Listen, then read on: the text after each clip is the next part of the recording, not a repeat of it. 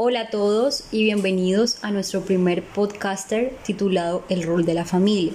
Soy Luisa Parada y junto a Lier Rivero estaremos brindando algunos consejos y recomendaciones, así que iniciemos.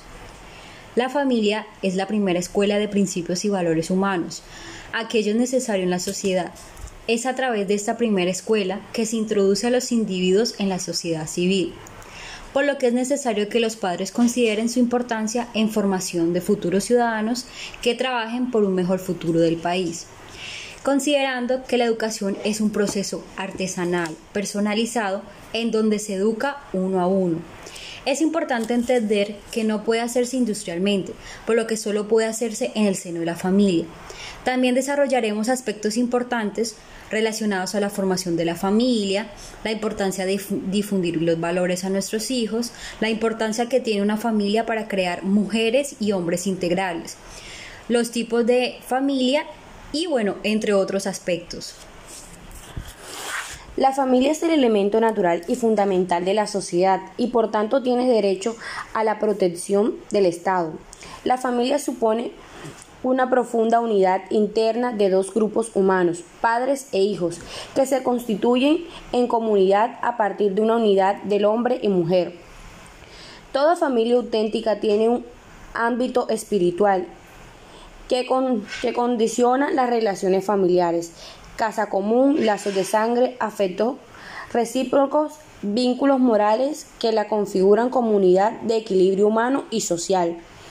adecuarlos, potenciar su naturaleza humana, incorporar a sus miembros y a la sociedad y al trabajo para propiciar el bien común. Es un conjunto de personas que conviven bajo el mismo techo, organizadas en roles fijos, padres, madres, hermanos, etc., con vínculos, con vínculos consanguíneos o no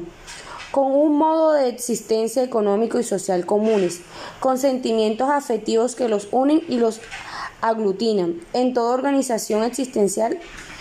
existen roles y en el matrimonio no es la excepción, ya que se conforman por el rol del esposo y el rol de la esposa. Aunque estos roles han cambiado con el paso del tiempo, aún permanece el tradicionalismo que atribuye al esposo el rol de generar dinero fuera de la casa y actuar como figura de autoridad dentro de la misma, mientras que el rol de la mujer es cuidar del hogar, criar a los hijos y mantener buenos contactos sociales. Sin embargo, cuando ambos esposos trabajan, esta base fundamental de la tradicionalidad se divide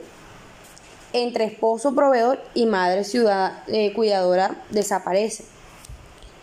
Es por esto que el trabajo y los roles matrimoniales son uno de los aspectos más importantes en la vida adulta y tanto las mujeres como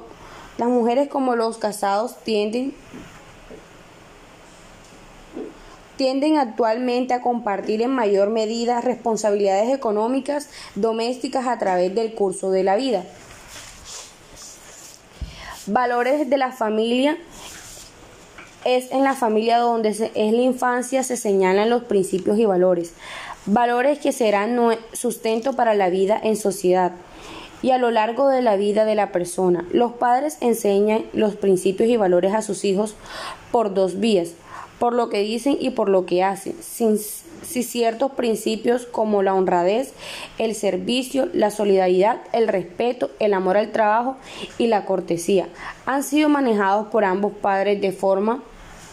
y forman parte de los valores familiares. Es muy probable que los mismos se transmitan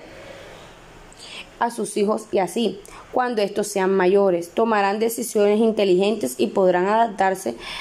a una mejor convivencia ciudadana. Existen diferentes tipos de familias según las relaciones y parentesco. Está la familia nuclear, la familia básica que se compone de esposo, esposa e hijos de descendencia biológica que conviven en una forma independiente de los restantes y parientes. Está la familia extensa o consanguínea, que se compone de más de una unidad nuclear siempre y cuando coexistan bajo el mismo techo, que existen más allá de dos generaciones y está basada en vínculos de sangre y una gran cantidad de personas, tales como lo puede ser el abuelo, el abuela, tíos, tías, primos y demás, incluyendo a los padres incluyendo a los padres del menor. La familia reconstruida es aquella conformada por una pareja adulta en la que al menos uno de los cónyuges tiene un hijo de una relación anterior, ya sea mujer casada anteriormente que tiene unos hijos y se casa con una nueva pareja o viceversa. Y por último están la de familia monoparentales, que es la de los padres, uno de, que los padres son separados y que uno de, de ellos vive conjunto con sus hijos, ya sea por línea materna o por línea paterna.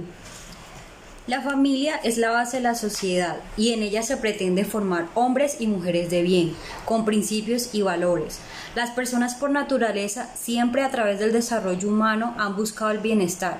comenzando dicho objetivo desde el mismo momento de la concepción y después reforzado sistemáticamente dentro del seno familiar,